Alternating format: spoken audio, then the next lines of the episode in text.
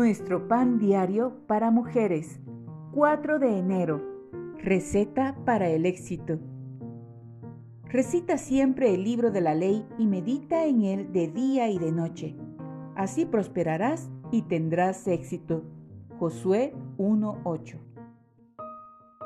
Narices fruncidas y cara de asco.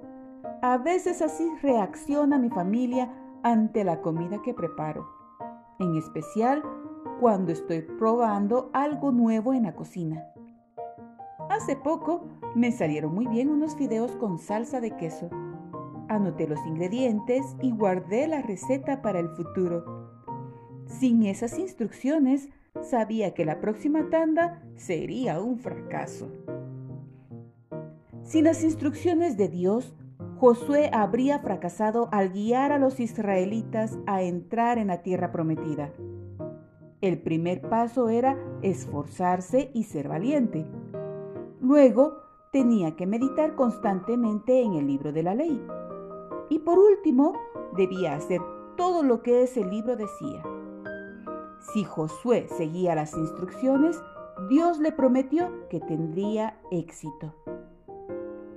La receta para el éxito de Dios puede funcionar también para nosotras. Sin embargo, su idea del éxito tiene poco que ver con el dinero, la popularidad o incluso la buena salud.